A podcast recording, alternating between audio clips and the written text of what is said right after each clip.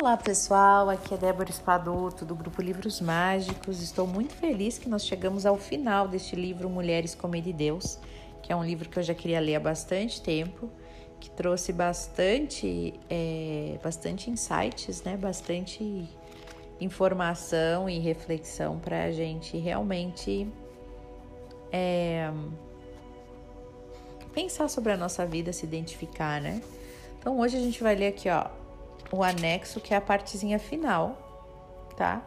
Que ela fala do questionamento. Então vamos ver. Esse questionamento que ela falou durante o livro, né? O questionamento pode ser feito em qualquer lugar e a qualquer hora. Quando estiver sozinha, com uma amiga ou uma professora. Quando eu começo a ensinar o questionamento nos retiros, eu ensino como uma prática escrita. Peço às pessoas que pensem em uma questão, algo que elas não sabem, mas querem saber, se pensam em um problema, mas não, não acham que sabem porque o têm e o que tem que fazer a respeito dele, né? Então não há razão para questionamentos. A, a efetividade do questionamento está em seu caráter aberto, em evocar a verdadeira investigação. Quando praticamos o questionamento, enxergamos o que e quem pensamos que somos, mas que nunca questionamos. Ele nos permite entrar em contato direto com o que é maior do que aquilo que escrevemos, os infinitos mundos inexplorados além de nosso discurso diário. Eis as instruções que eu dou para as minhas alunas, ok. Dê 20 minutos a si mesma e evite ser perturbada nestes 20 minutos. Sinta seu corpo, sinta a superfície do lugar que está sentada. Observe os pontos em sua pele, que está em contato com a roupa. Certifique-se de que seus pés estejam tocando no chão. Sinta-se habitar nos seus braços, suas pernas, seus peitos, suas mãos. Pergunte-se o que está sentindo neste exato momento e onde está sentindo. Seja precisa. Está tremendo? Tem palpitações? Está tensa? Está sentindo frio ou calor? Onde estão essas sensações? Está no seu peito? Nas costas, na garganta, nos braços? Comece com as sensações mais incômodas e faça as seguintes perguntas: Esta sensação tem forma? Tem volume? Tem textura?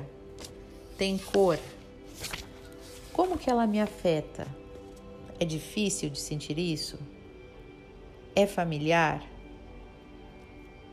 Com quantos anos eu me sinto quando eu estou sentindo? E o que acontece quando eu estou experimentando diretamente? Neste ponto, você pode começar a associar uma sensação com uma memória ou um sentimento em particular, como tristeza, solidão, e pode ter uma determinada reação. Pode querer se fechar, pode querer ir embora, pode querer parar de escrever, Lembre-se de que a sensação é uma experiência primária imediata localizada no seu corpo, enquanto uma reação é uma experiência secundária localizada na mente. Alguns exemplos de reação são o desejo de comer compulsivamente, dizer para si mesma que sua dor não terá fim, comparar como ou o que você sente com como se ou comparar como o que você sente Peraí, vou ler de novo. Comparar o que você sente como co, com o como quer se sentir. Essa foi difícil. Ou comparar a experiência atual com a sua experiência passada. Comparar-se com outra pessoa. Inventar uma história sobre o que está acontecendo. E quando perceber que está reagindo ao que está experienciando, volte-se para o corpo. Sinta o que está acontecendo no seu peito, nas suas pernas, nas suas costas, na sua barriga. O questionamento refere-se a permitir que a sua experiência direta e imediata se revele. Não se refere a uma história que está construindo em sua mente. Então, reconheça, identifique, desprenda-se da voz. Se você se, se sentir pequeno, desanimada, fraca, é um sinal de que a voz costumeira está presente. A voz diz coisas como: você nunca será boa o suficiente, você nunca irá mudar, Você merece sofrer, você é um fracasso, uma pessoa má, detestável, estúpida, incompreensível, gorda, horrorosa. Quaisquer sentimentos de vergonha são uma resposta à sua voz. Para continuar com o questionamento, você deve se desvincular da voz, uma vez que ela tenta mantê-la circunscrita à sua definição de segurança e preservar o status quo. Se reconhecer sua presença não a fizer desaparecer, você pode dizer: fora, vá embora, vá procurar sua turma. Seja breve, seja simples. Um desprendimento bem sucedido neutraliza a voz e revela sensações. Uma vez que você perceba que está presa em uma reação ou que está distraída, confusa, entorpecida, fora do ar, volte-se de novo para a sensação do corpo. E aí preste atenção aos segredos, aos pensamentos, aos, aos sentimentos que costuma censurar. Quando eles emergirem, investigue-os. Tenha curiosidade sobre o que está escondido neles. Não tente dirigir o questionamento mentalmente. Se você programá-lo ou tiver preferências, por exemplo, não sentir, não quer sentir carência, ira ou ódio, o questionamento não se desenvolverá. Como os budistas tibetanos dizem, seja como uma criança. Maravilhe-se com tudo. E lembre-se, o questionamento é uma prática. Não é, não é algo que você consiga na primeira ou na décima vez. Não faça o questionamento para conseguir algo, faça-o porque quer descobrir quem você é quando não está condicionada ao seu passado ou às suas ideias de como uma boa pessoa deve ser. Cada vez que você faz o questionamento, aprende mais.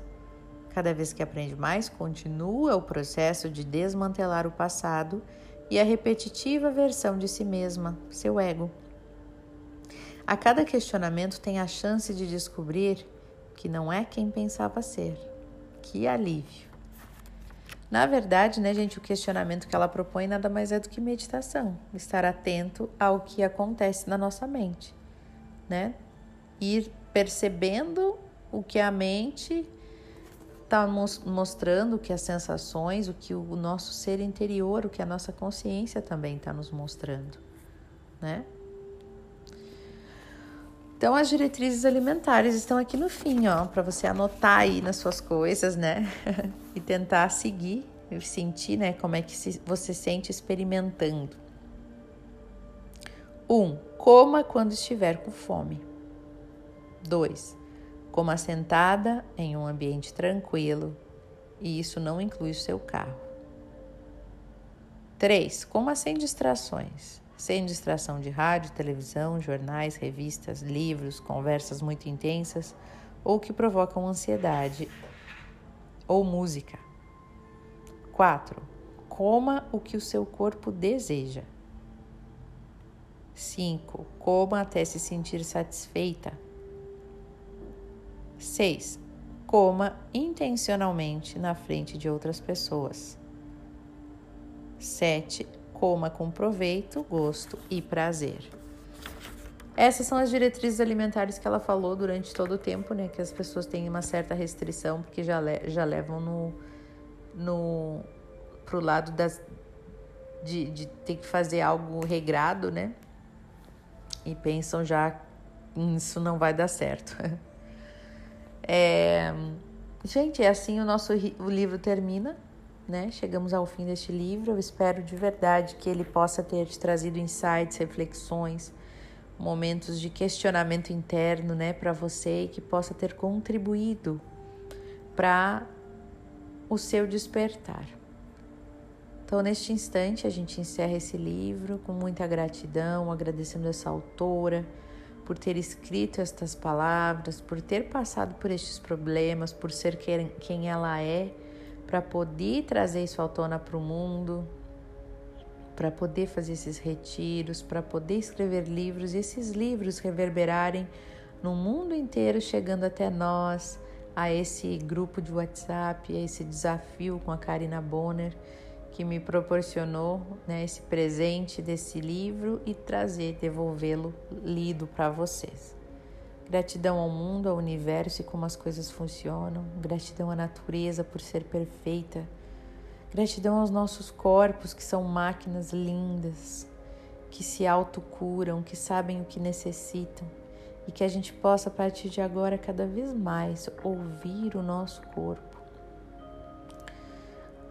perceber o que é bom para ele, né? Cuidar dele, amá-lo, parar de, de nos fazer mal, né? Parar de nos fazer mal, porque afinal de contas se nós nos amamos, nós queremos nos cuidar. Assim como a gente cuida de nossos filhos pequenos, né? A gente quer que o nosso corpo seja bem cuidado, amado, protegido. Então vamos juntamente aqui purificar nas nossas vidas, nas nossas almas, nos nossos corações e nas nossas mentes toda e qualquer dificuldade de nos amar plenamente, incondicionalmente. Querida divindade, limpa em todos nós que estamos aqui ouvindo este áudio tudo que nos impede de nos amarmos verdadeiramente. Eu sinto muito por favor, me perdoe. Eu te amo e sou grato. Eu sinto muito por tantas vezes me tratar com desrespeito, me maltratar. Por favor, me perdoe.